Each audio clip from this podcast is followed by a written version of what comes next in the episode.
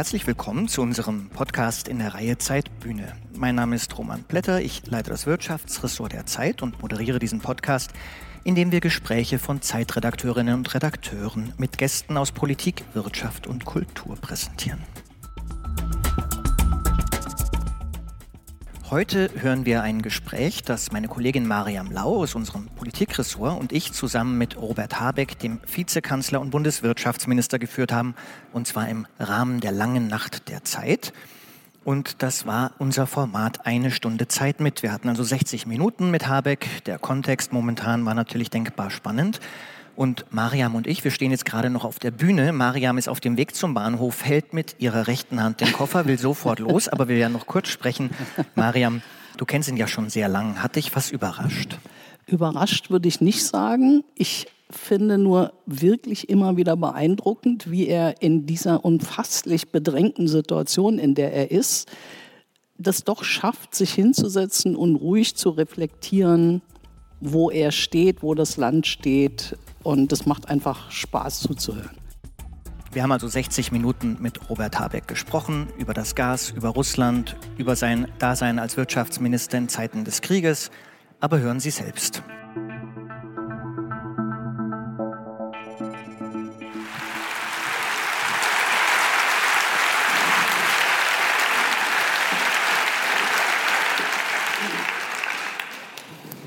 Ja, guten Abend, herzlich willkommen liebe Zuschauerinnen und Zuschauer hier im Audimax an der Universität Hamburg zur langen Nacht der Zeit, zu Eine Stunde Zeit mit Robert Habeck.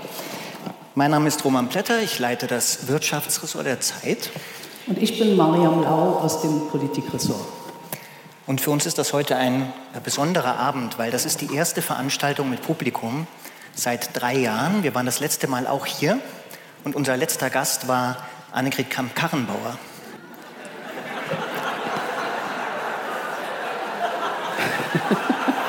Tja.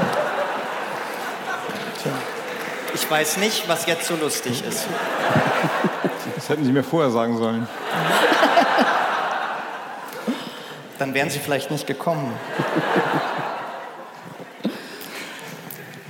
Also diese drei Jahre fühlen sich an wie ein anderes Leben tatsächlich. Ähm, erst kam Corona, jetzt herrscht Krieg in Europa und Deutschland ist auch in diesen Krieg mindestens über die Wirtschaft und auch anders involviert. Und wir freuen uns sehr, dass wir heute den Bundesminister für Wirtschaft und Klimaschutz und den Vizekanzler Robert Habeck begrüßen dürfen. Ähm, Sie haben die Möglichkeit, während dieser Veranstaltung online über Slido Fragen einzureichen, die wir dem Gast am Ende der Veranstaltung in einer Auswahl stellen werden. Aber zunächst ganz herzlich willkommen. Schön, dass Sie hier sind, Herr Habeck. Ja, vielen Dank für die Einladung und guten Abend.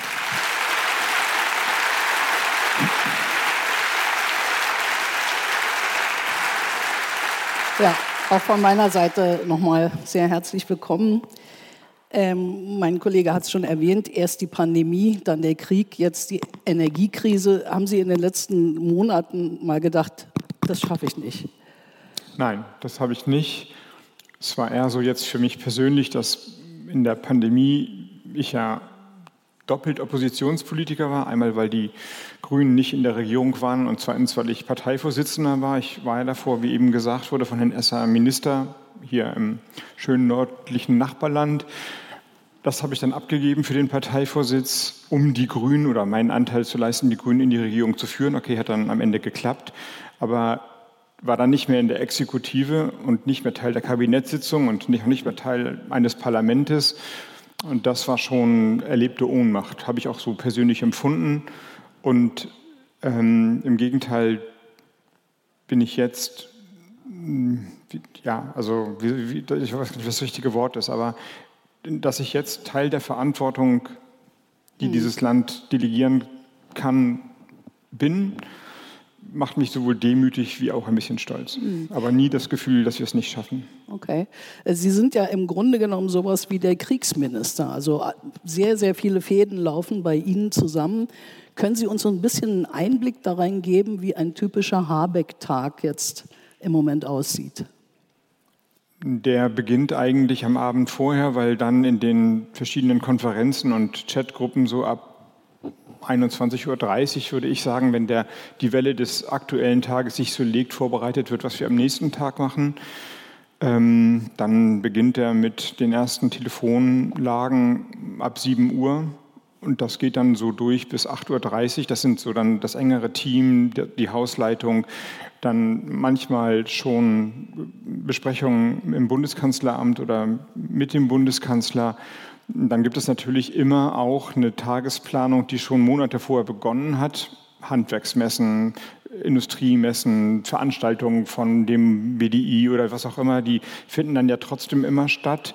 Also der Kopf ist dann häufig ganz, noch ganz woanders bei der Tagesaktualität, aber das normale Geschäft geht dann ja auch weiter und so kämpft man sich durch den Tag durch, merkt um 16 Uhr, dass man gar nichts gegessen hat und dann ähm, gibt es meistens ab 19 Uhr, wenn die, de, der reguläre Betrieb so ein bisschen nachlässt, dann die, die Sitzungen, die dann am Morgen vorbereitet wurden. Und ich bin immer wirklich man redet ja immer so schlecht über die Verwaltung, die deutsche Verwaltung und lauter Bürokraten sitzen darum und machen uns das Leben schwer. So ist ja irgendwie der Eindruck.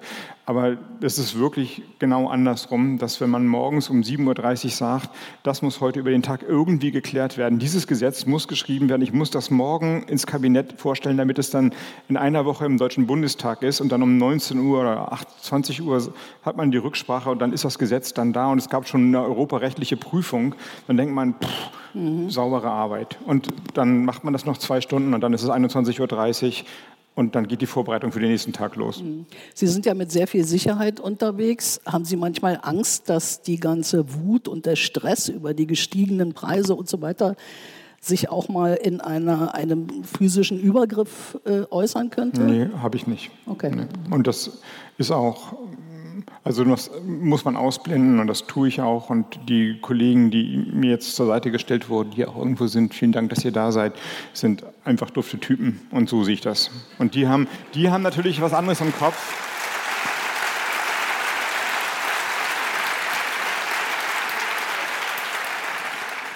die haben ja was anderes im Kopf. Also deren Job ist ja dann gut gemacht, wenn nichts passiert. Also wenn mein Leben so langweilig wie möglich ist. Und äh, deswegen muss ich immer so ein bisschen aufpassen, die nicht, wenn jetzt hier müssen die auch aufgucken, hier im Saal, ob hier was passiert und so. So ist es ja immer, aber ich quatsch die halt immer an und versuche mit denen, also die dann sozusagen in meine Welt reinzuziehen, aber die müssen sich halt immer auf ganz andere Sachen konzentrieren. Aber also danke, dass ihr da seid und ich versuche nicht darüber nachzudenken, dass man eine öffentliche Person ist und einige Leute öffentliche Personen hassen. Was haben Sie denn über die Deutschen in dem neuen Amt gelernt, das Sie vorher noch nicht gewusst oder gedacht haben? Über die, über die Deutschen. Haben Sie in dem neuen Amt etwas gelernt über die Deutschen, das Sie vorher noch nicht gewusst oder gedacht haben? Na, die Deutschen ist so ähnlich wie die Journalisten oder die Politiker oder die Hamburger. Aber ich finde schon, dass was passiert ist im letzten halben Jahr, das ist vielleicht schon davor passiert und war auch immer mal wieder da. Aber ich meine, das ist ja schon eine besondere Situation, das kann man einfach nicht wegreden. Die Preise sind enorm gestiegen, die Unsicherheit global ist gigantisch und irgendwie ist auch, denke ich, so eine Art Bewusstsein in einem, na, was kommt denn als nächstes? Also, dass es mal wieder so ein normal langweiliges politisches Leben wird, damit rechnet man doch schon gar nicht mehr. Jedenfalls die das Lebensgefühl hat sich, glaube ich, sehr verändert. Und das hat diesem Land nicht geschadet, habe ich das Gefühl. Also jedenfalls allgemein gesprochen, Ausreißer gibt es natürlich immer, gibt es eine ganz große Solidarität, auch mit der Ukraine, aber auch mit diesem Land. Und äh, das muss ja nicht heißen, dass alle das Gleiche runterbeten, dass man sich nicht mehr streitet, dass man nicht mehr, ähm, dass man nicht mehr verschiedene Meinungen hat. Das wäre das wär traurig, wenn es so wäre. Aber bisher ist in dem letzten halben Jahr der Populismus nicht größer geworden. Und das war 2015 fortfolgende anders. Das war am Ende der Corona-Pandemie dachte man, na, das könnte jetzt so weitergehen. Also könnte populistischer werden. Und das ist noch nicht passiert. Und das finde ich schon sehr, sehr beachtlich. Und das gilt ja nicht nur für Deutschland. Ich meine, wir denken immer, alles könnte nicht schlimmer werden. Aber natürlich hätte Marie Le Pen auch in Frankreich die Wahl gewinnen können oder Salvini in Italien Präsident sein können. Und irgendwie ist Europa stärker geworden, habe ich das Gefühl. Und Deutschland zumindest nicht schwächer, vielleicht auch ein bisschen solidarischer geworden. Und ich glaube, ohne zu spoilern, von der Solidarität werden wir noch ein ganz schönes Stückchen brauchen im nächsten halben Jahr oder Jahr. Genau zu dem Thema haben Sie ja neulich mal, ähm, ich glaube im Heute-Journal gesagt, natürlich gibt es die Leute, die sagen, ich helfe nur, wenn ich auch nochmal 50 Euro kriege. Und da haben Sie gedacht, die kriegst du nicht, Alter. Ja, äh, das war, der Tag war lang und das wäre mir normalerweise nicht rausgerutscht. Das war eine, eine Sekunde nicht konzentriert. Wie viel Angst haben Sie denn vor deutschen Gelbwesten? Also es sind zwei verschiedene Dinge. Ähm, einmal, also an dem Satz nehme ich nichts zurück außer dem Alter, weil, weil eine Mentalität, oder ich erzähle es anders. In Großbritannien sind mal die Blutproben ausgegangen, ist 30 Jahre her oder 40 Jahre her. Und dann ist die Regierung auf die Idee gekommen, weil Blutproben gebraucht werden, pro Liter Blut so und so viel Pfund, keine Ahnung, fünf Pfund oder sowas zu bezahlen. Also das Ehrenamt finanziell zu vergüten.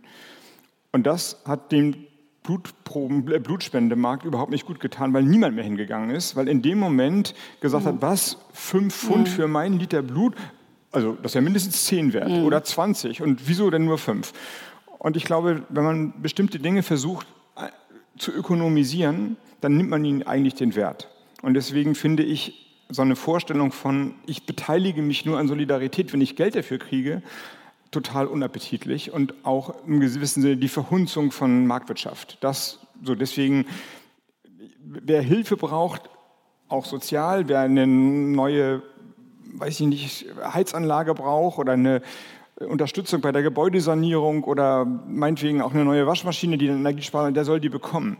Das ist nicht der Punkt, dass wir soziale Ungerechtigkeiten haben, dass Menschen Geld brauchen und dass der Staat die Inflation abfedern muss.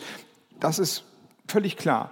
Aber das ist nicht das Gleiche wie, ich bewege mich nur, wenn ich Geld kriege. Und da muss man, finde ich, auch mal, das ist das Gegenteil von Solidarität. Das ist irgendwie Geschäftmacherei mit der Not oder so etwas. Und das, das finde ich nicht richtig. Und das muss man dann auch mal sagen, finde ich. Und das Zweite.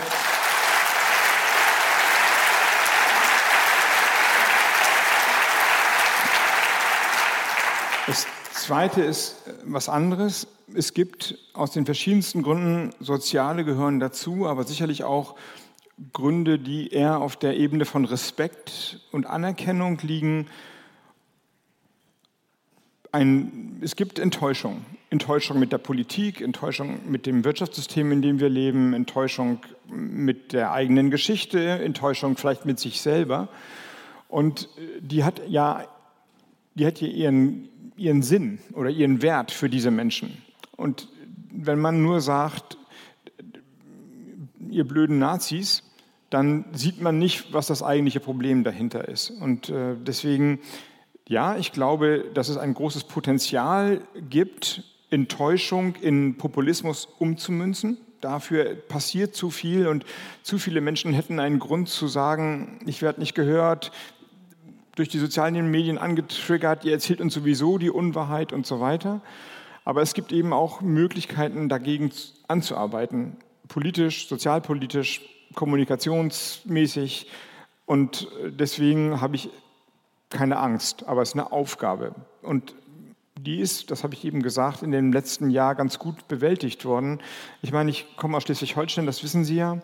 Da war gerade Landtagswahl und Schleswig-Holstein ist jetzt nicht das geborene Land für, sondern es hat eine also das ist ein ländliches, ein ländliches Land mit einer Geschichte. Da war die DVU mal die erste Partei, die, das ist jetzt ein bisschen länger her, das war so eine Art Vorläuferpartei der AfD. Da war auch einmal war sie im Landtag drin. Und da ist jetzt gerade die AfD rausgewählt worden aus dem Landtag in Schleswig-Holstein. Wenn das da möglich ist, dann ist es ja wohl anderswo auch möglich. Und das ist dann auch passiert in der letzten Zeit. Und, und deswegen keine Angst. Der Chef der Bundesnetzagentur warnt vor einem also vor einer politischen Wartung von Nord Stream. Also er geht davon aus, dass unter Umständen nach Wartungsarbeiten die Gaslieferungen aus Russland ganz ausbleiben könnten oder reduziert werden weiter. Für wie groß halten Sie diese Gefahr momentan und wie bereiten Sie sich darauf vor? Ja, um das prozentual bewerten zu können, müsste man in Putins Kopf reingucken können und das möchten wir alle nicht. Aber, aber man sieht ein Muster und das kann zu diesem Szenario führen. Das Muster, das muss man sich klar machen, dass wir hier nicht mit erratischen Entscheidungen es zu tun haben, sondern mit einer Sie haben das gerade gesagt, ähm, quasi wirtschaftskriegerischen Auseinandersetzung ist völlig rational und sehr klar. Die Energiepreise hochzuhalten, um die Preise dann in Deutschland hochzuhalten, um daraus dann, worüber wir eben gerade, worüber wir gerade gesprochen haben, auszulösen, nämlich die Einheit und Solidarität des Landes zu zerstören. Und das ist passiert über die verschiedenen Etappen. Ähm, erst wurden einige Länder nicht mit Gas beliefert, Bulgarien, Polen, Dänemark. Dann wurde Gazprom Germania, eine große Handelstochtergesellschaft von Gazprom, erkennbar mit dem Versuch, Chaos auf dem deutschen Energiemarkt zu stiften, mit einer neuen Geschäftsführung versehen. Wir haben dann mit der Treuhand darauf geantwortet. Dann wurden die Teile von Gazprom Germania sanktioniert, die uns Gas liefern, andere nicht, aber sehr chirurgisch die Teile, die die Gasmenge verknappen und den Preis nach oben gehen. Dann haben wir andere Gasmengen besorgt über den Markt, der Preis ging wieder etwas runter. Und als der Preis wieder runter war und die Speicherstände sich begannen ganz gut zu entwickeln, wurde unter vorgeschobenen technischen Gründen die Gasmenge erneut reduziert. Und jetzt agieren wir wieder dagegen und versuchen, die nächsten Schritte wieder möglich zu machen. Energiesparkampagnen, Kohlekraftwerke in den Gasmarkt rein und so weiter. So, und äh, das, ist schon, ist, schon, äh, das ist schon ein Muster, das man erkennen muss. Und nach 60 Prozent Reduktion kommt dann logischerweise die nächste. Die Frage ist, ähm, macht er es wirklich? Und wenn er es macht, wie sind wir dann darauf eingestellt? Aber dass es ausgeschlossen ist, das würde niemand, der bei Sinn und Verstand ist, behaupten. Es ist ja so, dass die Energiekonzerne ob der Situation momentan massiv unter Druck geraten, namentlich Uniper, ein äh, großer äh, Konzern, der äh, Gas verkauft und es jetzt momentan sehr teuer einkaufen muss. Die ähm, Regel, die es gibt in einem speziellen Gesetz, dass diese höheren Preise an die Kunden weitergegeben werden dürfen, haben Sie bislang nicht aktiviert. Haben Sie das vor? Also noch einmal, um zu erzählen, was gerade ähm, passiert. Die die Gasmenge aus Russland wurde jetzt in der Nord Stream 1 Pipeline um 60 Prozent reduziert. Nord Stream 1 ist die größte Pipeline. Es gibt derer drei. Eine kommt über Polen, die ist trocken gefallen seit schon längerer Zeit. Und dann über die Ukraine verteilt sich das Netz. Man redet immer von der Ukraine-Pipeline, sind aber eher sehr ein Adergeflecht. Die ist nicht voll ausgelastet, aber auf der halbvollen Auslastung liefert sie stabil, sodass diese 60 Prozent in Wahrheit habe ich jetzt nicht ausgerechnet, aber sagen wir mal 50 Prozent oder sowas russische Gasreduktion sind. Diese 50 Prozent verteilen sich aber auf die Versorgungsunternehmen, die wir in Deutschland haben, nicht gleichmäßig, sondern einige Unternehmen haben sehr stark sind erstmal nur sehr stark im Gasmarkt, andere haben noch andere Geschäftsfelder und die, die dann im Gasmarkt sind, haben auch nicht nur russisches Gas, sondern die kaufen auch teilweise Gas woanders ein, aus Norwegen, aus den Niederlanden, aus Algerien oder LNG eben auch davor in kleineren Mengen. Und die Unternehmen, die jetzt sehr viel russisches Gas haben, die haben ein echtes Problem, weil ja im Durchschnitt 50, für einige Unternehmen aber deutlich mehr Gas, das vielleicht für 20, 30 Euro für, pro Megawattstunde eingekauft wurde, jetzt nicht mehr kommt. Die Lieferverträge sind aber da und sie müssen sie halt erfüllen, nur dass sie jetzt Gas einkaufen müssen für 130 Euro pro Megawattstunde. Die Preise allerdings in den Lieferverträgen sind ja in den Lieferverträgen geregelt. Das heißt, die Stadtwerke oder die Industrieunternehmen, die das Gas abnehmen, zahlen das, was in den Verträgen steht. Und das ist jetzt ja nicht so schwer zu sehen, was das bedeutet. Für die Unternehmen ein permanentes Minus im Geschäft. Und diese Unternehmen sind aber ja Versorgungsunternehmen. Wenn die nicht mehr da sind, kriegen die Stadtwerke davor, die danach kommen, oder die Unternehmen, die, die, die Industrie, die da dran hängt, kein Gas mehr. Und müsste sich das Gas woanders besorgen für mindestens die gleichen Preise, weil ja immerhin noch 40 Prozent von russischem Gas kommt oder 50 Prozent von russischem Gas kommt. Unsicher wäre dann, ob das dann zur Verfügung steht. Und das ist das Problem. Und es gibt darum zwei Möglichkeiten. Tendenziell, man gibt dem Unternehmen Geld. Das gehört aber auch nicht mir alleine, sondern am Ende Ihnen. Das sind dann Gelder des Staates. Die zahlen dann die Steuerzahler früher oder später zurück oder man erlaubt den Unternehmen, die Preise weiterzugeben. Was ist das Ihre, sind die beiden denklogischen Möglichkeiten. Ihre über die rechtlichen? Konstruktionen, da gibt es dann wieder verschiedene andere. Wie gibt man dem Unternehmen Geld? Da gibt es ja verschiedenste juristische Möglichkeiten vorzugehen. Und es ist richtig, in einem Gesetz, dass wir, das staubte da so vor sich hin, das haben wir dann wiederentdeckt, das ist das Gesetz, mit dem in den 70er Jahren der autofreie Sonntag eingeführt wurde, das sogenannte Energiesicherungsgesetz. Seitdem wusste gar keiner mehr, dass es da war, außer Juristen, die hier in Hamburg über Energiesicherheit promovieren müssen wahrscheinlich. Dieses Gesetz ist novelliert worden und weil wir in einem lernenden System uns gerade befinden, muss es auch nochmal angefasst werden, meine ich jedenfalls. Da sind wir gerade mit den Fraktionen drüber im Gespräch. Und in diesem Gesetz ist ein Paragraphen eingefügt worden, der Paragraph 24, dass es den Unternehmen erlaubt, außerhalb der Vertragsbindung die Preise weiterzugeben. Und wir haben den nicht aktiviert, weil wir weil das ein sehr, sehr scharfes Schwert ist. Das würde dann ja bedeuten, dass die Kunden dieses Unternehmens die volle Preisanpassung sofort bekommen. Um dieses Unternehmen quasi zu retten, andere Kunden nicht. Die Preiserhöhung insgesamt, die werden wir sowieso alle tragen müssen als Gesellschaft und sozialpolitisch irgendwie darauf antworten müssen. Aber die, die, ähm, das würde bedeuten, dass man für einige Stadtwerke, die dann mit ihren Kunden zu tun hat, sofort eine Preisexplosion haben würde. Deswegen ist das ein sehr, sehr scharfes Schwert, das wir noch nicht gezogen haben, weil wir noch an anderen Möglichkeiten arbeiten, die vielleicht den Keil nicht so scharf in die Gesellschaft treiben. Aber ausschließen kann ich das auch nicht, weil wenn dieses Unternehmen ausfallen würde oder andere Unternehmen ausfallen würden, dann ist das wie ein Dominoeffekt, der ganz schnell in eine tiefe Rezession reinführen wird. An welchen Möglichkeiten arbeiten Sie konkret? Das erzähle ich Ihnen nicht, sonst hätte ich das ja schon längst getan. Ich habe es befürchtet. Noch eine Frage zu den Rohstoffen. Heute kam die Meldung raus, dass äh, Russland bzw. Deutschland aus Russland noch äh, 27,8 Prozent seines Rohöls importiert. Sie gingen vor wenigen Wochen noch davon aus, dass es sich um 12 Prozent handelt. Ähm, schaffen wir es noch, die Sanktionsziele zu erreichen? Ja, ähm, die Zahl ist nicht schön, aber man kann sie erklären. Als wir damals den, ähm, diesen, wir nennen das Energiesicherungsbericht, fortgeschrieben haben, das war wahrscheinlich April, war die Zahl von russischen Ölimporten bei 25 Prozent, sofern wir das ermitteln konnten. Und die Zahl setzt sich so zusammen. Also vor dem Krieg sind wir gestartet mit 36 Prozent, das aus, als Öl aus Russland kam in Deutschland. Und das kann man ungefähr dritteln. Ein Drittel kam über die Häfen und wurde dann im, in der Regel den Rhein runter zu den Raffinerien transportiert.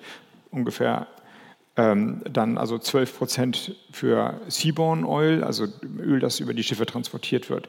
12 Prozent ging, geht oder ging zur Raffinerie Leuna und 12 Prozent zur Raffinerie Schwedt. Über das kennen jetzt die meisten wahrscheinlich schon die sogenannte Druschba-Pipeline, also über die Ostanbindung, über die Landpipeline.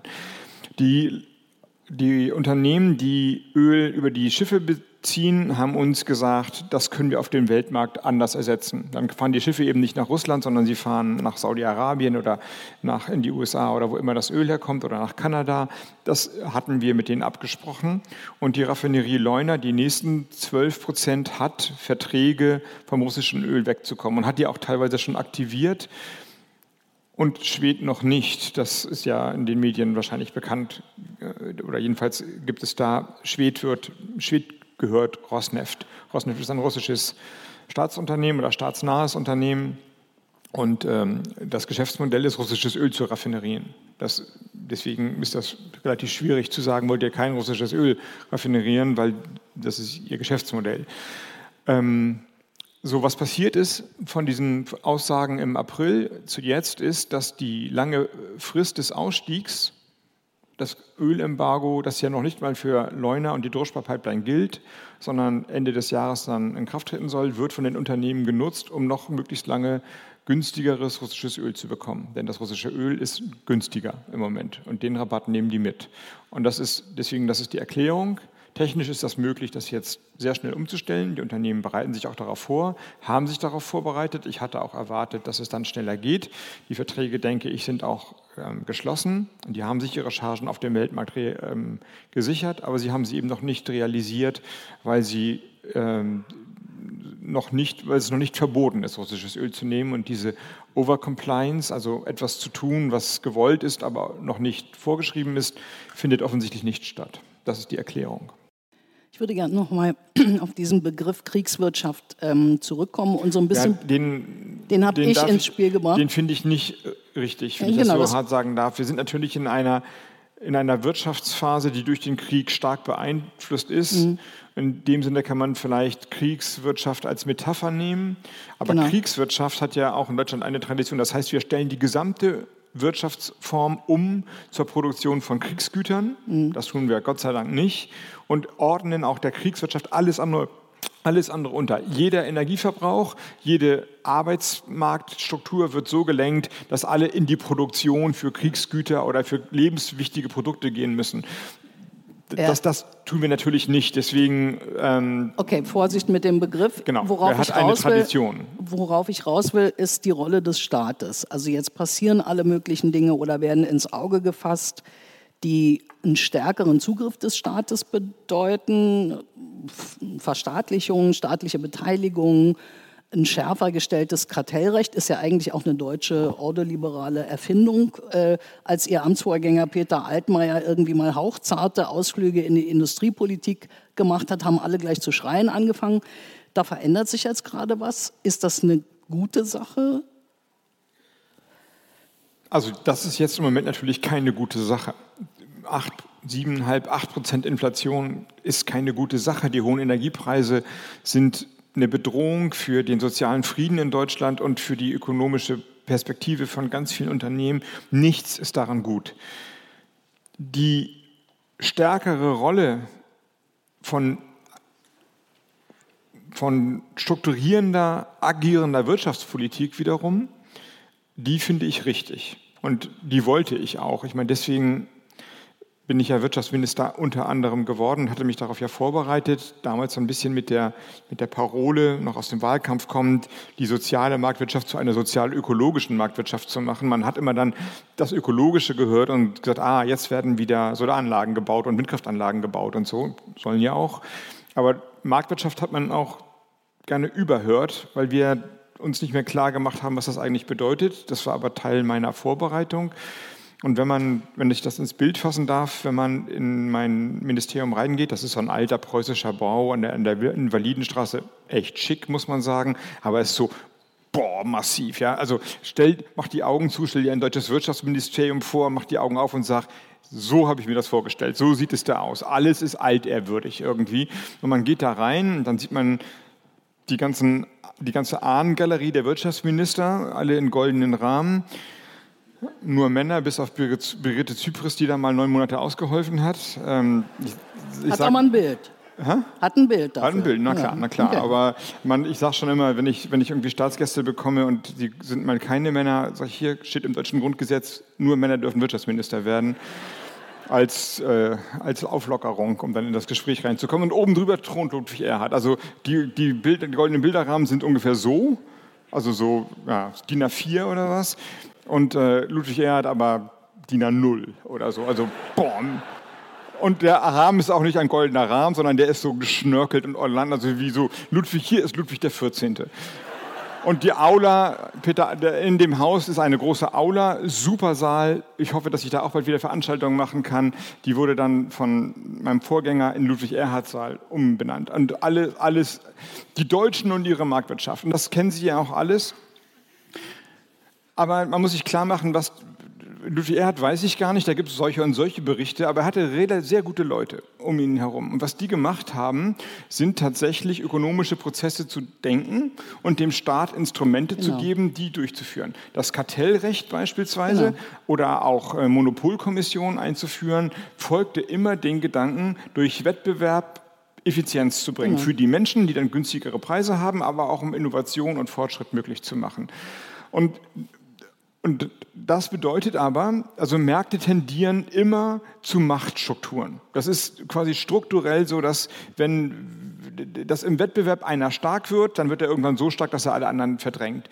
Das heißt, es ist nicht verboten, sondern gerade sozusagen das Gründungsnarrativ der ökonomischen Logik dieser Republik, dass Politik sich nicht zurückzieht und denkt, ach, wir sind das Wirtschaftsförderbescheid-Ausstellungsministerium, sondern wir sind, wir sind dazu verpflichtet zu schauen, wie die verschiedenen makroökonomischen Dynamiken gerade sind und wo wir lenkend eingreifen, wie wir die Förderprogramme umstrukturieren, wo wir auch mal nicht fördern und über Förderung zurücknehmen, wo wir über das Kartellrecht uns mehr Daten verschaffen und dann auch eingreifen.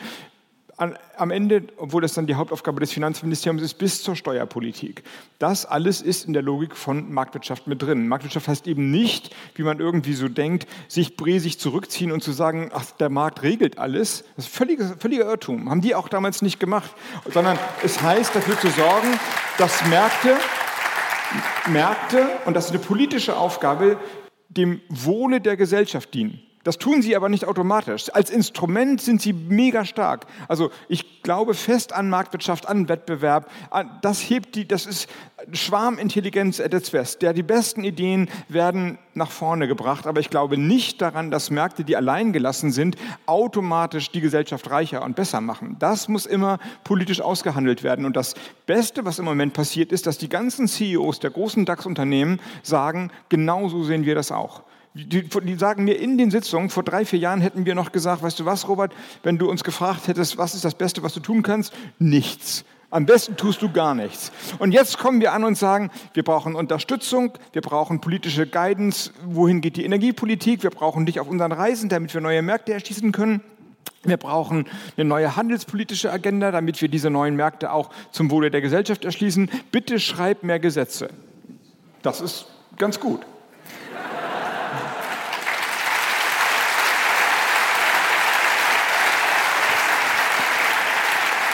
Wenn man über die, wenn man über die DAX-Konzernchefs spricht, ist ja sehr interessant, dass wir in den vergangenen Wochen und Monaten eine Debatte hatten, sehr viel über politisches Versagen, was die Energieversorgung anbelangt in Deutschland.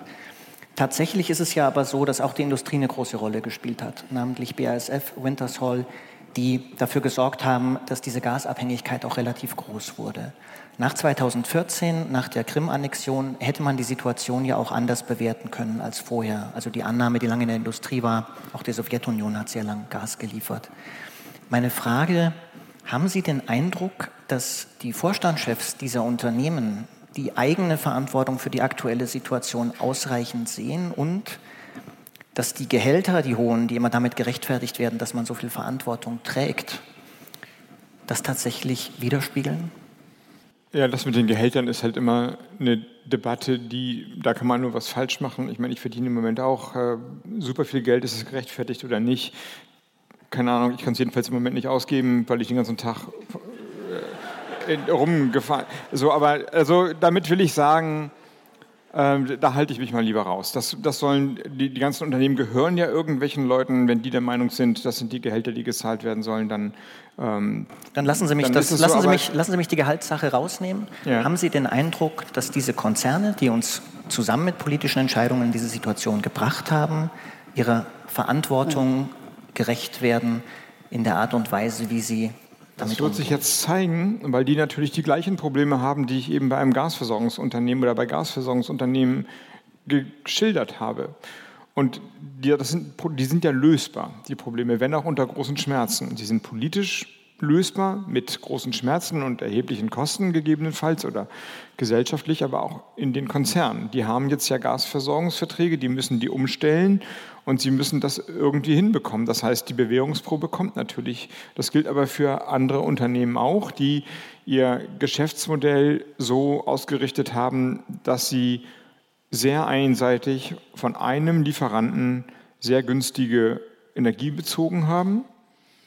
Und ich nehme an, in der, sagen wir, so wie ich mir eine Betriebswirtschaftslehre vorstelle, lernt man das anders. Also da sagt man nicht, sieh zu, dass du ein groß, möglichst großes Klumpenrisiko in deinem Buch hast, also alle Jetons, die du hast, auf ein, auf ein Feld, sondern verteil das man lieber und guck, dass du dich, Märkte können immer wegbrechen, es können immer irgendwelche schrägen Gestalten Regierungschefs werden, besser diversifizieren, wie wir immer plattdeutsch jetzt sagen. Das haben die nicht getan. Einige haben es nicht getan. Und die haben jetzt Probleme und die Probleme müssen die lösen und die Probleme werden sich sicherlich auch in den Bilanzen der Unternehmen widerspiegeln. Mindestens kann die Marktwirtschaft da funktionieren, weil diese Unternehmen dann ja die neuen Preise auch weitergeben müssen, dann sind ihre Produkte teurer und auf einmal haben sie einen Wettbewerbsnachteil. So funktioniert es dann am Ende. Politisch möchte ich sagen, dass das, dass das ein Beispiel dafür ist, wo wir bisher nicht uns drum gekümmert haben. Und ich glaube, dass die jeweilige Unternehmensbilanz für sich genommen interessant ist, aber viel interessanter ist, wie sehr die Volkswirtschaft, und dann wird es eine politische Aufgabe, keine betriebswirtschaftliche Frage, davon abhängig ist, dass die Unternehmen insgesamt sich breiter aufstellen. Also wenn, wenn unser Haupthandelspartner China ist, dann sind wir davon letztlich abhängig, dass dieses Land offen bleibt und einigermaßen menschenrechtlich funktioniert. Oder wir uns dafür nicht schämen müssen, dass wenn es äh, offen bleibt, aber sich nicht menschenrechtlich einigermaßen entwickelt und leider zeigen die Tendenzen ja in die Gegenrichtung, dass wir mit dem dann noch Handel treiben, weil wir keine anderen Möglichkeiten haben. Da aber einige Unternehmen den Schritt ja machen, also nicht die billigsten Rohstoffe aus dem schwierigsten Land oder einem schwierigen Land beziehen, sondern woanders hingehen, müssen die, meine ich, politisch und auch ökonomisch irgendeinen Vorteil dafür haben. Entweder indem die Verbraucherinnen und Verbraucher das akzeptieren und sagen, das ist uns mehr wert, so ein bisschen wie Ökolandbau, ich weiß, was ich da kriege und da ist dann eben keine Kinderarbeit oder keine Sklavenarbeit oder was immer drin. Aber das wäre Auslagern von politischer Verantwortung. Also ich mache nichts, aber ihr macht alles. Das ist nicht, so stelle ich mir das nicht vor. So dass wir sicherlich über neue, neue Formen der Organisation sprechen müssen, fragen Sie mich nicht, was ich meine, erzähle ich nämlich auch nicht, die, die die Frage von Rohstoffen, von Energie und auch von Märkten fairer zwischen den Unternehmen regeln. Das, da soll der Staat sich eher raushalten, aber er soll dafür sorgen, dass es eine Fairness im Wettbewerb gibt. Und ein Stichwort habe ich gesagt, das sind sicherlich die Handelsverträge, die neu gemacht werden müssen und an denen jetzt zunehmend verstärkt auch von mir und in meinem Ministerium gearbeitet wird. Aber es ist sicherlich auch darauf zu achten, dass die Rohstoffe, die wir in Deutschland verarbeiten, nicht nur aus einem Land kommen. Und bei der Energie ist die Lektion ja inzwischen gelernt worden. Weil diese, das, dafür braucht es politische Instrumente.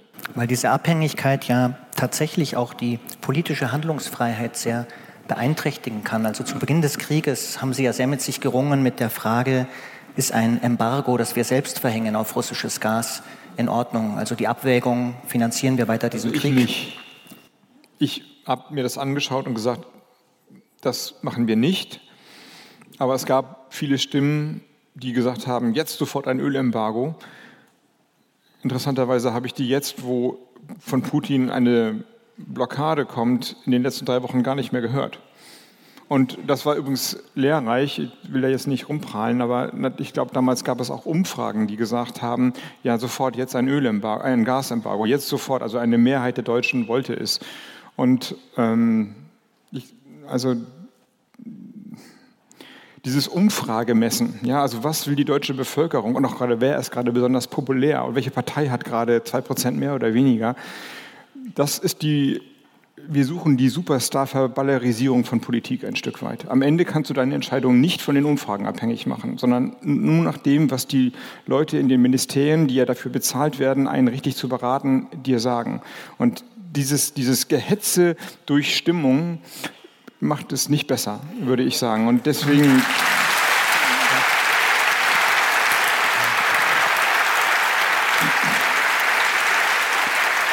Wollte auf was anderes raus. Ich glaube, dass also das sogenannte Gehetze durch Stimmung nennen Sie das. Es gab natürlich auch gute Argumente für ein Embargo. Also wer da nicht gerungen hat, Sie haben damals argumentiert, dass die deutsche Gesellschaft das nicht aushalten würde oder nicht durchhalten würde. Ich hoffe, es ist die richtige Formulierung.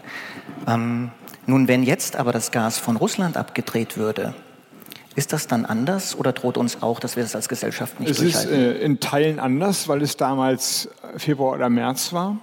Und natürlich, was passiert ist. Wir, damals waren die Speicher bei um die 20 Prozent voll, jetzt haben wir 60 geknackt. Noch nicht gut genug, aber natürlich ist was passiert. Wir, haben, wir, wir bauen LNG-Terminals oder jedenfalls die Pipelines, die zu diesen Schiffen, FSIU-Schiffen führen. Wir haben Effizienzmaßnahmen eingeleitet. wir haben bestimmte finanzielle Möglichkeiten uns geschaffen zu stützen und auch die Bevölkerung. Das haben Sie vielleicht gelesen oder mitbekommen. Klar war auch ein warmes Jahr bis jetzt, aber der Gasverbrauch ist im Vergleich zum Vorjahr um 14 oder was Prozent zurückgegangen. Davon vielleicht die Hälfte grob der wärmeren Witterung geschuldet, aber die andere Hälfte ist erspart worden.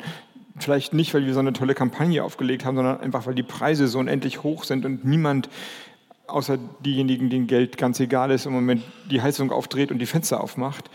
Aber immerhin, es ist was, es ist was passiert. Also ganz so nackt im Wind, wie wir im Februar gewesen wären, wenn wir sofort gesagt haben, jetzt machen wir es aus, sind wir jetzt nicht. Aber natürlich, und darüber reden wir, wenn, ein, wenn wir es nicht schaffen, die Speicher voll zu haben und nicht Reservekapazitäten über andere Wege in einem gewissen Umfang nach Deutschland zu holen, glaube ich, werden wir sehr, sehr gespannte, angespannte, gereizte Debatten zu führen haben. Ob wir darauf uns wirklich, wirklich vorbereitet haben, auch mental, das weiß ich nicht. Aber sicherlich eher schon als im Januar oder im Februar, wo man, wo man, oder im Februar, März, wo man das Gefühl hatte, jetzt kann gar nicht schnell genug alles passieren. Aber wir sind natürlich noch lange nicht durch. Lassen Sie uns doch, bevor wir zu den weiteren politischen Fragen kommen, ähm, kurz durchatmen und Ihnen ein paar persönliche Fragen stellen. Das hätten wir schon und gerade. Damit, damit unsere Zuschauerinnen und Zuschauer Sie ein bisschen besser kennenlernen. Und wir würden zum Aufwärmen anfangen mit äh, zwei Alternativen, entweder oder. Sie suchen sich eine spontan aus und fangen wir an. Lange Nacht der Zeit oder Grünen Parteitag? Bitte was? Lange Nacht der Zeit oder Grünen Parteitag? Grünen Parteitag natürlich. Olaf Scholz oder Toni Hofreiter? Als Kanzler Olaf Scholz. Und Frisur? Bitte? Bei der Frisur? Ich, okay. ich, finde, ich finde alle Menschen schön.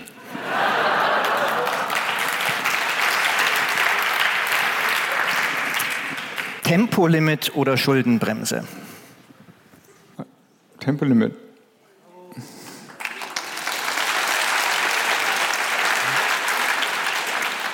Rot-Milan oder Windrad? Windrad. Friedrich Merz oder Markus Söder? Das ist jetzt der persönliche Teil. Ne? Also Rot-Milan, Windrad, das, ich meine, darüber kann ich lange ausführen. Ich bin natürlich auch voll für den Rot-Milan und für Seeadler und so weiter, aber ich glaube, ich glaube, die haben andere Probleme als Windräder. Wie war die Frage? Friedrich Merz oder Markus Söder? Also auch. Muss mich entscheiden? Aber selbstverständlich. Oder?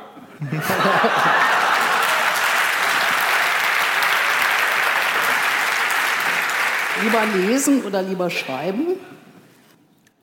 Lieber schreiben. Ostsee oder Nordsee? Nordsee. Wobei ich an der Ostsee wohne und die ist wunderschön und ich lebe gerne in Flensburg. Also und, und ich komme, ich bin in Lübeck geboren, ich bin in Kiel oder bei Kiel groß geworden, lebe jetzt in Flensburg. Also Ostsee ist schon mein Zuhause, aber äh, die Nordsee hat, muss man sagen, die größere Erhabenheit. Katar oder Moskau? Katar. Zuhören oder reden?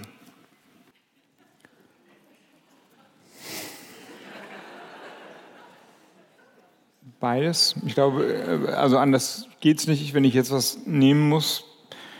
Und da ich dauernd rede, äh, sage ich lieber zuhören. Jetzt haben wir noch so ein paar. Es ist nicht so einfach, wenn ich was sagen darf, mal wirklich was okay. Persönliches. Wenn man den ganzen Tag, mm. den ganzen Tag wirklich redet. Ja, es ist ja so, dass ich jetzt in, in, in, fast in jeder Sitzung muss, muss ich reden, gucken mich Leute an, Wirtschaftsministerkonferenzen, natürlich im, im Ministerium selbst. Also natürlich wird mir auch was erklärt, aber am Ende wird irgendwie in den allermeisten Sachen verlangt, dass ich sage, okay, und das machen wir jetzt so.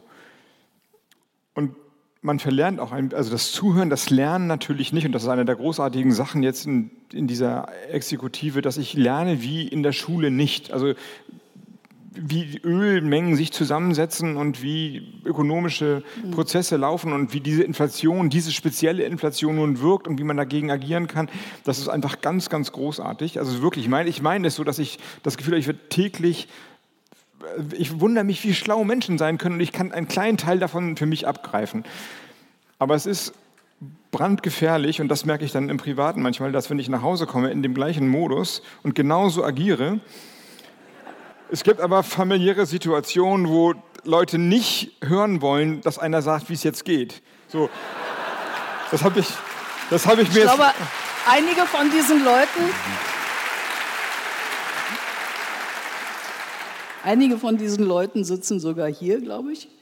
Ähm, jetzt haben Nein, wir aber ich meine es ganz ehrlich, also ist, ja. das ist halt äh, hat auch gar, gar nichts mit der Familie zu tun. Es ist natürlich auch eine professionelle Deformation, die man auch später bei einigen ja merkt dass man immer glaubt, man muss, man, man muss immer derjenige sein, der entscheidet. Und das wieder loszuwerden, ist auch was Gutes. Und hm. deswegen zuhören. Also zu, das Zuhören können nicht verlieren, so vielleicht, oder verlernen oder so. Ja. Wie haben Sie Ihr erstes Geld verdient? Hm? Wie haben Sie Ihr erstes Geld verdient? Mein allererstes Geld neben dem Sold als Zivildienstler, also ja, als erstes habe ich Zeitungen ausgetragen, da war ich vielleicht zwölf oder so. Dann habe ich mein erstes Geld, würde ich sagen, als Sold beim Zivildienst bekommen und danach im Studium als Altenpfleger gearbeitet. Wenn Sie jemanden kennenlernen könnten zum Abendessen, den oder die Sie noch nicht kennen, wer wäre das? Ja, das weiß ich ja nicht, ich kenne ihn ja noch nicht.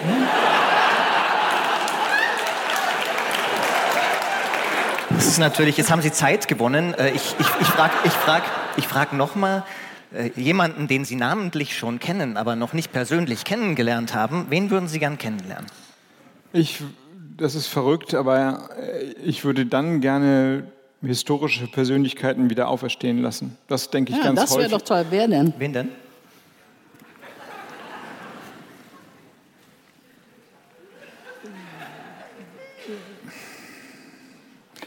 Das ist jetzt falsch mit auferstehen lassen, aber ich habe in, ich muss es ein bisschen ausholen. Dann komme ich gleich zu der Antwort. Wir hatten gerade eine sehr anstrengende äh, zweitägige Europa, Europakonferenz, also Umwelt- und Energieministerkonferenz, wo ich würde sagen, das größte Reformprogramm im Energie- und Klimaschutzbereich, das Europa jemals geschmiedet hat, verabschiedet wurde, bekannt geworden durch den Streit um die Flottengrenzwerte, E-Fuels. Ähm, das ist aber auch wieder so ein, so ein, so ein ganz interessanter, aber total nebensächlicher Punkt. Also sozusagen im Wert des Paketes vielleicht 0,5 oder 0,2 Prozent und die 99 anderen Prozent sind irgendwie weitestgehend unkommentiert gewesen, aber da ist wirklich was passiert. Und äh, es gab ein Votum der Kommission, es gab ein Votum des Parlaments, jetzt war der Rat dran, das sind die 27 Länder. Von Litauen bis Portugal, von Irland bis Ungarn, wie ein Sack Flöhe. Das ist natürlich klar, dass da erstmal jedes Land sein eigenes Ding macht. Und wir haben dann in nächtelangen Verhandlungen es hinbekommen, was ganz Gutes. Klar, das Ambitionsniveau könnte hier und da noch größer sein, aber was ganz Gutes hinzubekommen.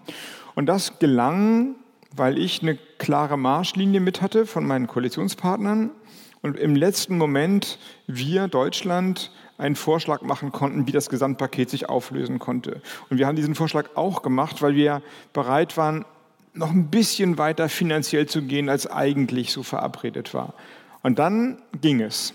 Also ich habe da erlebt, wie das, was wir manchmal so beschreiben, wie Deutschland in einer wie soll ich sagen, führenden, dienenden Rolle für Europa agieren konnte. Führend, weil es ohne Deutschland nicht gegangen wäre, dienend, weil wir nicht gesagt haben, es muss aber so sein, wie wir das wollen, sondern ein bisschen mehr gegeben haben, als eigentlich auf der Agenda stand. Wen wollen Sie wieder auferstehen lassen? Helmut Kohl. Aber Helmut der lebt Kohl. ja noch. Aber, aber die, hä?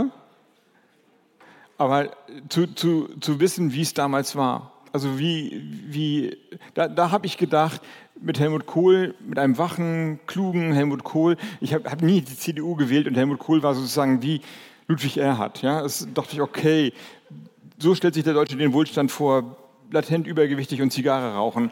Aber, aber jetzt denke ich so wie über die Erfindung der sozialen, der, der Marktwirtschaft, der sozialen Marktwirtschaft da hast du vielleicht was nicht gesehen. Und wenn ich nochmal essen gehen wollte, hätte ich Bock, mit Helmut Kohl essen zu gehen. Sehe ich schon die.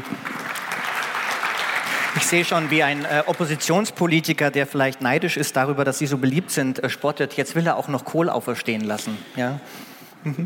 Ich, ich, kann auch andere Leute nennen, aber das ist jetzt gerade frisch in meinem Kopf, mhm. weil, ich, weil ja. ich glaube, dass, dass wir das verlernt haben ein bisschen.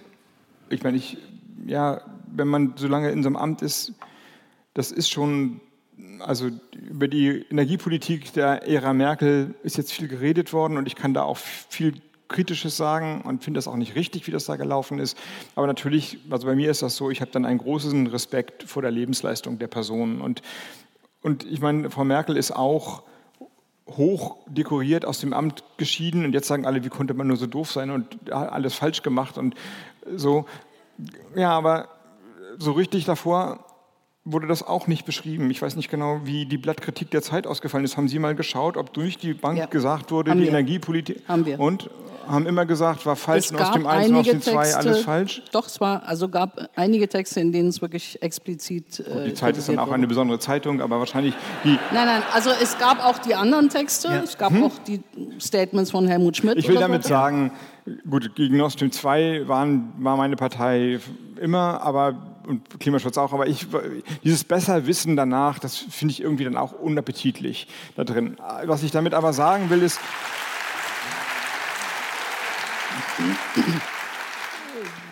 das, ist, habe ich Helmut Kohl genommen, ich hätte auch andere nehmen können, mit Leuten zu reden, die in Teilen das schon mal gemacht haben, was ich jetzt so erlebe und die vielleicht das, was ich damals nicht gesehen habe, als eigene bestimmte Agenda ge gemacht haben, also daraus dann sozusagen auch seine eigene Geschichte ein bisschen aufzuarbeiten, das würde mich bei einem Abendessen interessieren. Was ist Ihr größter politischer Albtraum? Und womit trösten Sie sich, wenn der mal wieder angekrochen kommt? Ich glaube, das ist in Zeiten wie diesen Krieg, also dass Deutschland tatsächlich Kriegspartei wird. Und ich glaube, da gibt es dann keinen Trost. Was war Ihre größte politische Niederlage? Niederlage? Niederlage.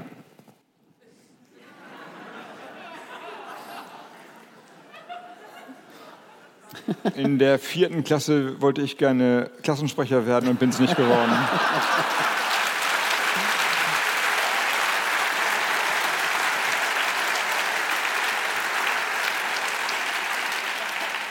Welche Aktion in der jüngeren Geschichte hat Sie am meisten beeindruckt? Definieren Sie jüngere Geschichte? Weiß ich nicht, zehn Jahre oder so. Also persönlich, das ist jetzt schon ein bisschen länger her, die Wahl von Obama. Das hat mich damals in so einem Moment erwischt. Ich bin ja 2004, glaube ich, Landesvorsitzender in Schleswig-Holstein geworden. Und Landesvorsitzender, da denkt man immer, das ist was ganz Besonderes, weil damals jedenfalls war das ein mit kleinem Geld, äh, also sozusagen Unkosten äh, ausgestattetes Ehrenamt, aber man hat im Grunde gearbeitet wie, wie ein Tier schon da drin, um diesen die Grünen sind irgendwie wie der Europäische Rat. Die machen Wuseln auch immer rum. Und das irgendwie zu strukturieren war damals auch schon sehr, sehr anstrengend oder fordernd oder bereichernd. Entschuldigung, ihr Grünen. Und ich wusste nicht so genau, was ich da, äh, mache ich da weiter, wie soll ich das machen? Ich hatte schon Lust, aber hm. Und dann hat mich diese Obama-Kampagne damals äh, äh, total abgeholt. Und ich dachte, wow, sowas geht und so kann man, so kann man nochmal, ich meine, davor war W. Bush und das ging eben auch anders. Und dann hatte ich, ich würde sagen, ein Privileg, dass ich die Heinrich-Böll-Stiftung, das ist eine grünnahe Stiftung, hatte damals ein, ein Format gemacht, das hieß Diary of Change. Und bestimmte Leute wurden gefragt, ob sie eine Woche in Washington diesen Wechsel beschreiben würden, immer für eine Woche. Und ich war, glaube ich, so die zweite Woche nach der Inauguration in Washington. Wie die auf mich gekommen sind, weiß ich nicht, aber es war toll. Und diese Stadt hat vibriert und überall die Bilder von Michelle bei der Inauguration im gelben Kleid und die Leute haben gestrahlt und das war dieses Yes We Can, das war in jedem Think Tank, in den Repräsentanten, die ich damals getroffen habe und da dachte ich, okay, das ist also das war so motivierend, dass ich danach für mich gesagt habe, okay, das, jetzt machst du doch noch ein bisschen weiter und vielleicht kriegst du sowas ja auch noch mal in Deutschland hin.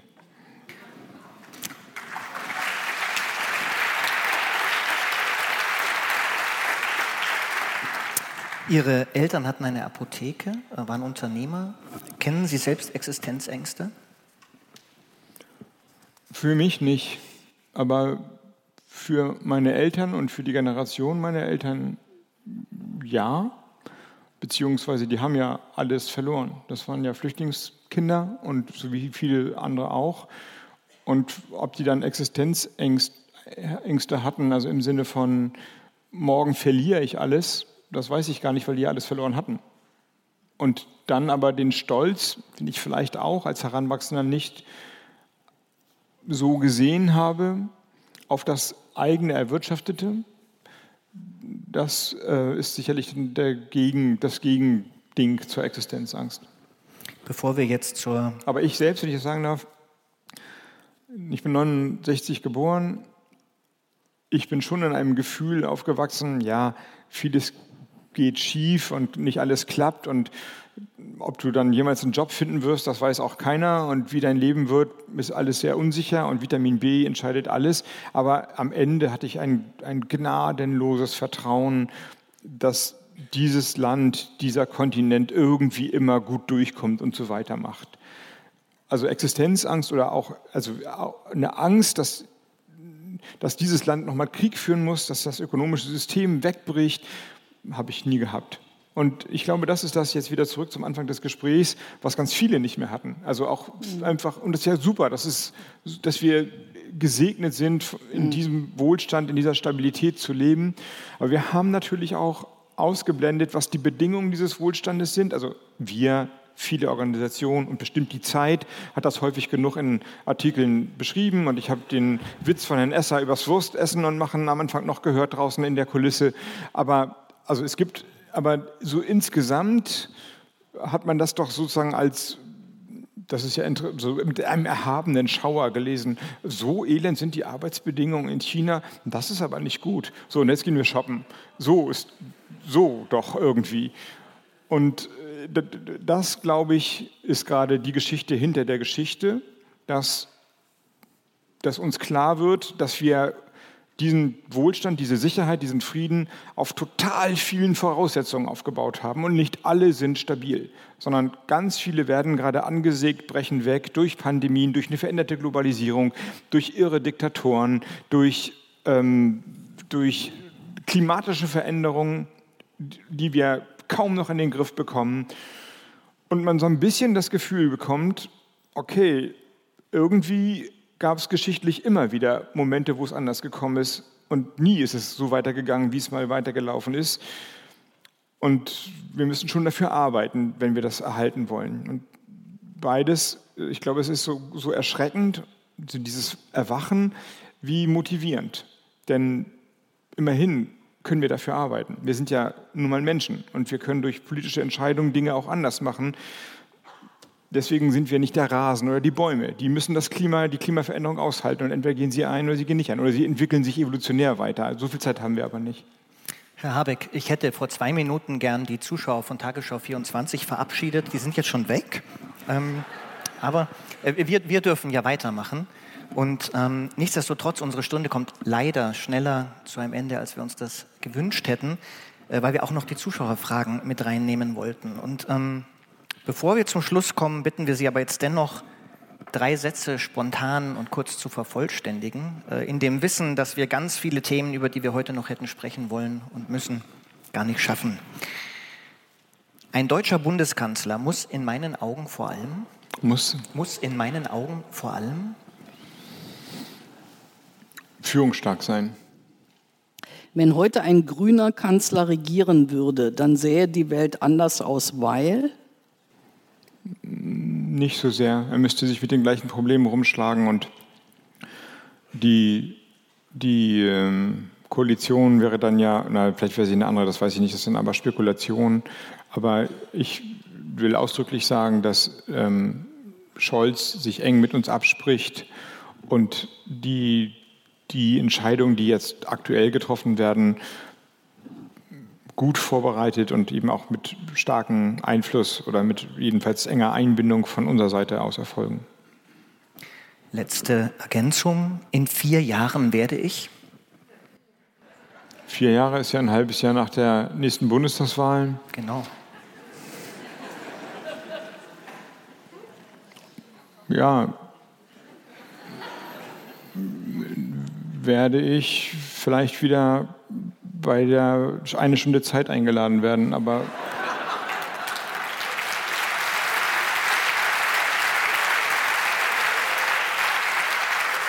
Kommen Sie dann als, kommen Sie dann als Parlamentspräsident?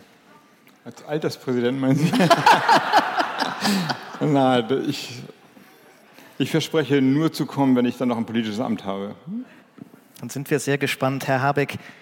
Wir danken Ihnen für die Zeit, aber bevor wir Sie verabschieden, würden wir die Fragen, die uns online erreicht haben, vorlesen und fangen an mit Simon. Wie halten Sie es mit Christian Lindner aus? Sehr gut. Das war die Antwort. Okay. Könnten Sie bitte erklären, fragt Anon Anonymous, äh, könnten Sie bitte erklären, warum wir die unternehmerischen Risiken von Firmen wie Unipa, LEAG oder VNG staatlich abfedern, die vorrangig Profit mit klimaschädlicher Energie abgeschöpft haben? Hm. Ja, dafür habe ich zwei Erklärungen. Also wir federn die noch nicht ab oder noch nicht überall ab, sind ja drei genannt. Aber die Logik habe ich ja eben schon erzählt. Es gibt zwei Antworten darauf. Die erste ist, dass ähm, die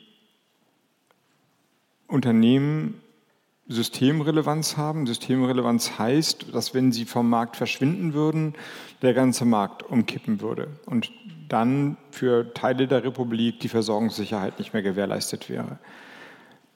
Und das ist dann sozusagen eine, eine Aufgabe, die, der man sich stellen muss. Und das Zweite, natürlich sind Unternehmen immer frei, auch andere Entscheidungen zu treffen. Und es gibt ja Unternehmen, eine Reihe von Unternehmen, die sich stärker als einige von denen, die genannt wurden, diversifiziert haben, also erneuerbare Energien ausgebaut haben, aus eigenem Antrieb, viele Stadtwerke sowieso, und gerade die kommunalen Stadtwerke, wo die Politik dann stärker reingreift, ihren Beitrag zum Klimaschutz schon sehr stark nach vorne getrieben haben.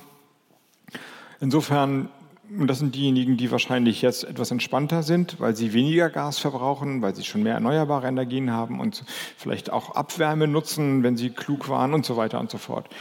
Trotzdem dürfen Unternehmen natürlich, so wie sie auch, sich klimaschädlich verhalten. Wenn man es nicht will, muss man die Gesetze ändern. Das ist nicht, das soll jetzt sozusagen die unternehmerische Verantwortung nicht wegnehmen, aber vor allem soll es die Politik wieder in eine Verantwortung bringen, dass wir den Ausbau der erneuerbaren Energien nicht in dem Maße vorangebracht haben, wie es notwendig gewesen wäre, ist politischer Fehler. Dass wir die Abhängigkeit von Russland so organisiert haben, ist ein politischer Fehler. Die Unternehmen haben das gerne mitgenommen, aber wir hatten die, Vor wir hatten die Möglichkeit, schneller aus Gas, also hätten wir seit die letzten zehn Jahre lang den Ausbau der Erneuerbaren nicht auf das Niveau von 40 plus X gebracht, sondern sagen wir mal 70 in zehn Jahren jetzt. Und hätten wir einen Teil der Energie genutzt, um daraus Wasserstoff statt Gas zu machen oder Kraft-Wärme-Koppelung ähm, mit oder, oder Fernwärmenetze unter Zunahme von Abwärmen dazu getan. Wir hätten jetzt ein viel geringeres Problem. Das kann man vorschreiben. Das kann man politisch fördern. Das kann man durch Gesetze regeln. Und deswegen noch einmal, die Unternehmen, natürlich sollen die sich daran beteiligen. Die Automobilindustrie, die Unternehmen, die mit fossilen Energien Geld verdienen, die konventionelle Landwirtschaft, wie gesagt, aber am Ende steht die Politik in der Verantwortung. Und das geht zurück zu dem, was ich als Wirtschaftsminister gesagt habe. Ein, ein wirtschaftspolitisches Verständnis, das sagt, das macht der Markt und ich ziehe mich zurück und deswegen mache ich keine Gesetze, ist falsch. War es wahrscheinlich schon immer und jetzt ist es erst recht falsch. Und deswegen, äh, die Frage ist ja, warum fördert ihr die? Erstens, weil es notwendig ist und zweitens, weil damit einhergeht, dass wir in Zukunft dafür sorgen, wir, ich, die Politik, dafür sorgen, dass diese Unternehmen ihr Geschäftsmodell im Bereich der erneuerbaren Energien aufbauen müssen. Und das ist dann unsere Aufgabe, dafür zu sorgen, dass sie das tun. Sie müssen es dann machen oder eben sich selbst andere Länder suchen oder vom Markt verschwinden, was auch immer. Aber sie dahin zu bringen, durch Quoten, durch Steuern, durch Mengen an erneuerbaren Energien, um die man sich bewerben kann, das ist dann wiederum mein Job. Die nächste Frage kommt auch äh, von äh, jemandem, der anonym ist, der Ihnen elf Meter hinlegt. Und zwar, warum gibt es kein Tempolimit? Weil in den Koalitionsverhandlungen Christian Lindner? Die FDP äh, das zu ihrem Eintrittsbillett gemacht hat, dass es kein Tempolimit gibt und wir uns unter der Bedingung darauf eingelassen haben, dass wir auf der europäischen Ebene europäischen, dem europäischen Vorschlag bis 2035 keine Verbrennungsmotoren mehr zuzulassen, dem zustimmen, den unterstützen. Das ist jetzt genau gerade passiert auf europäischer Ebene mit, einer Prüfungs, mit einem Prüfungsauftrag, ob es dann noch Bereiche geben kann, wo E-Fuels und Verbrenner, die dann nur mit, äh, mit CO2-freier Technologie laufen, noch irgendwie eine Nische haben, ohne dass das System angetastet wird. Und ich will nochmal sagen, ganz Europa hat ein Tempolimit. Wir sind das einzige Land, das es nicht hat. Könnte ja ein Indiz sein. Aber, aber also ich bin aus verschiedensten Gründen dafür. Aber das andere Ding, die große strukturelle Veränderung, ist im Zweifelsfall aus klimapolitischen Gründen die wichtigere und die größere. Und ja, besser wäre es, man hätte beides nach Hause gebracht. Das ging aber nicht. Wir haben nur das eine nach Hause gebracht. Das allerdings das Größere. Aktuell bitten Sie die Bürgerinnen nur freundlich darum, Energie zu sparen. Welche Stufe folgt nach diesem Appell? Anders gefragt, was passiert, wenn das nicht mehr reicht? Also erst einmal will ich sagen, dass ich will zwei Sachen sagen. Erstens ist passiert und auch, ich las gerade, dass in Hamburg die Freibäder nicht auf, jetzt habe ich die Zahl vergessen, nicht mehr auf 28 Grad, sondern auf 25 Grad beheizt werden. Ist immer noch schön warm. Also ich meine, wenn wenn Deutschland das Problem hat, dass die Freibäder nur noch 25 Grad sind, dann haben wir in Wahrheit kein Problem. Und, aber, aber jedes, jedes Grad, und übrigens Freibäder kann man super mit Solarthermie beheizen, also die Kraft der Sonne nehmen, um das Wasser warm zu machen. Nächste Umstellung, Freibadbesitzer. Und ähm, also es passiert, wir kriegen ganz klar, es gibt auch immer diese Ver Ver Verballhornung, wie jetzt soll ich mit einem Duschkopfwechsel Putin ärgern oder so. Aber, aber umgekehrt, wir kriegen unglaublich viele Zuschriften, ja Bilder, wo Leute Fotos schicken, mhm. was sie gemacht haben. Das ältere Damen und Herren schicken uns E-Mails, die sagen, ich bin schon 80, ich weiß nicht, wie lange ich noch Zeit habe auf dieser Welt, aber ich habe jetzt meine Umlaufpumpe für die Heizung mhm. ausgetauscht und weißt du was, ich habe zwei Drittel auf einmal weniger Stromverbrauch mhm. oder, oder Wärmeverbrauch und also in, da passiert wirklich was. Also erstens danke dafür und da, da gibt es eine, so wir machen das jetzt, glaube ich, Haltung in weiten Teilen der Gesellschaft und zweitens Private Verbraucher sind gesetzlich geschützt, die werden vom Gas nicht abgedreht. Das bleibt auch so. Das Glauben ist Sie, europäisches das Recht, das kann nur so bleiben. Es ist nicht ganz so kompliziert, ganz so einfach wie nichts auf dieser Welt, weil das Gasnetz ganz häufig nicht getrennt ist. Also man denkt, das Gasnetz ist ungefähr so modern wie die Gesundheitsämter vor der Pandemie. Das sind, das sind Regler. Ja, das ist wie im Western, wie im Western.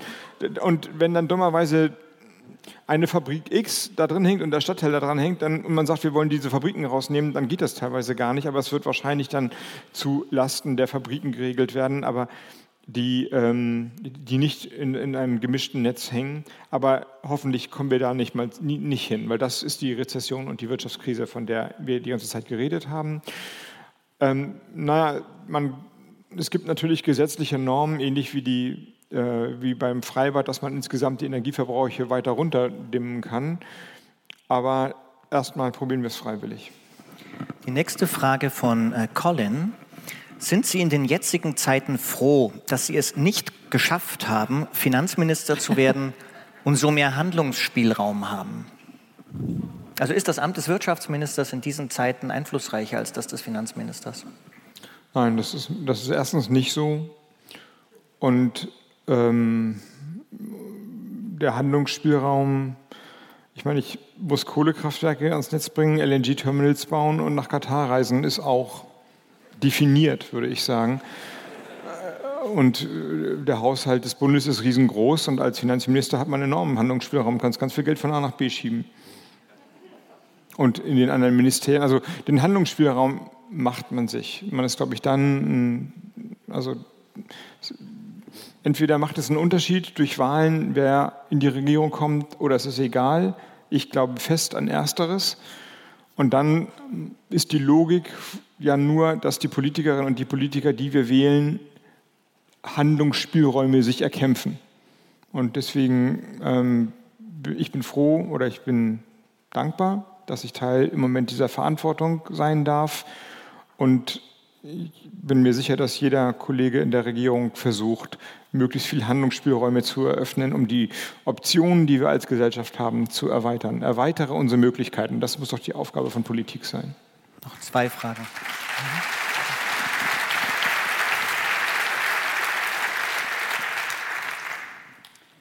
Wie schaffen Sie das von Ihnen skizzierte Wahnsinnspensum ganz persönlich? fragt Svea Jakobsen. Gut.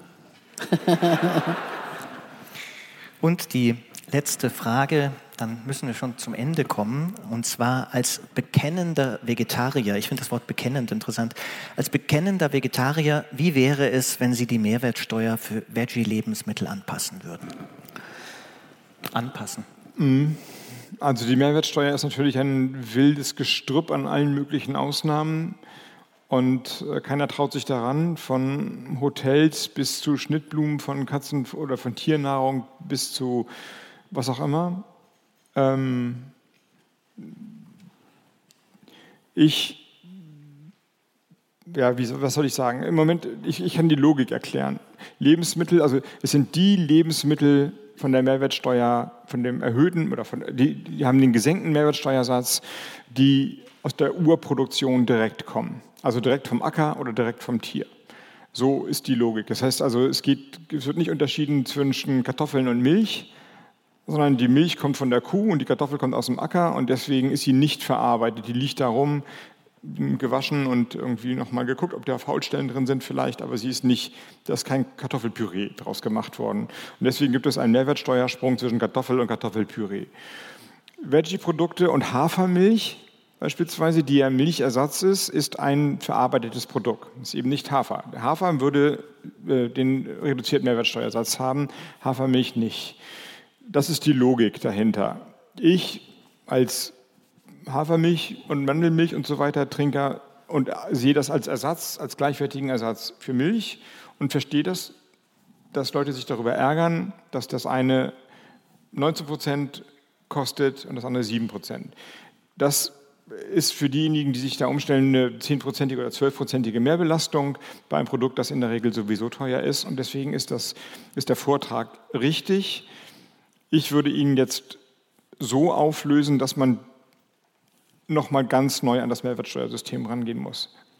Aber erstens bin ich nicht Finanzminister und zweitens, das wäre der Handlungsspielraum des Finanzministers. Klar, kann der Finanzminister einen Vorschlag machen und sagen, so machen wir das jetzt. Und zweitens ist das so ein Riesending, weil man sich mit der Hotellobby, den Katzenfreunden, den Schnittblumenfreunden und so weiter anlegt, dass alle davor Angst haben, das zu tun. Aber also ich würde sagen, nur in diesem Rahmen müsste man es, muss, man muss es dann anders strukturieren. Also man nimmt dann eine andere Logik und sagt nicht die Urproduktion, sondern man sagt Klimaneutralität. Aber oder was immer man sich, oder Klimafreundlichkeit oder was immer man, Regionalität, kann man sich was ausdenken. Aber das ist eine, eine das wird dann eine interessante gesellschaftliche Debatte werden. Da haben, glaube ich, alle Angst davor. Und so, deswegen bin ich jetzt nicht der, ich finde es eigentlich richtig, aber ich würde es politisch im größeren Rahmen auflösen. Bevor ich Sie, wir Sie verabschieden, ähm, ich würde gerne noch eine Frage vorziehen, die ich sehr schön finde, und zwar, welche Frage würden Sie sich selbst stellen? Wenn ich sie nicht beantworten muss? Ja. Nicht, ach, ich mir selbst stellen. Die würde ich mir natürlich nicht selbst stellen. Ich habe gesagt, auf welche, auf welche Frage haben Sie den ganzen Abend gewartet? Aber ähm, ich würde mich gerne ab und zu fragen, bist du eigentlich glücklich mit dem, was du gerade machst? Sind Sie glücklich? Ja.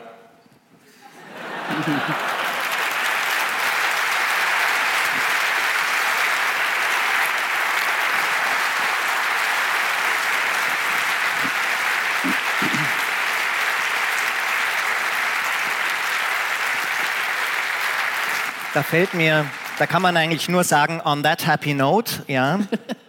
Liebe Zuschauerinnen und Zuschauer, ganz herzlichen Dank, Sie dass Sie kennen hier das waren. mit Im, Sisyphus, ne? Das war ein Zitat, das ich gerade gebracht habe. Ja, ja. Man muss sich Sisyphus als glücklichen Menschen vorstellen. Natürlich. Das ist, ja.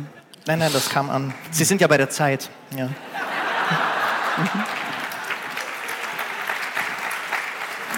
Liebe Zuschauerinnen und Zuschauer hier im Audimax in Hamburg, liebe Zuschauerinnen und Zuschauer zu Hause, es ist sehr schön, dass Sie hier waren bei der Langen Nacht der Zeit, bei Eine Stunde Zeit mit Robert Habeck. Wir freuen uns auf Sie, wenn Sie das nächste Mal wieder dabei sind. Äh, wer dann unser Gast sein wird, wo das stattfinden wird und äh, auch weitere Ankündigungen dazu finden Sie auf den Seiten von Zeit, Zeit Online, den Freunden der Zeit und in unserer gedruckten Zeitung. Und davon völlig abgesehen wünsche ich Ihnen einen wundervollen weiteren Abend, aber nicht bevor wir unseren Gast Robert Habeck, den Wirtschaftsminister und Vizekanzler, mit einem donnernden Applaus verabschieden. Vielen Dank, dass Sie da waren.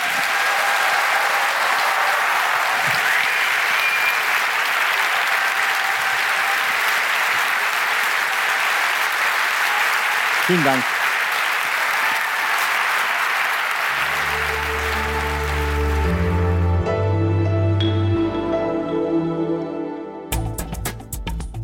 Das waren meine Kollegin Mariam Lau und ich im Gespräch mit Bundeswirtschaftsminister und Vizekanzler Robert Habeck im Rahmen der langen Nacht der Zeit.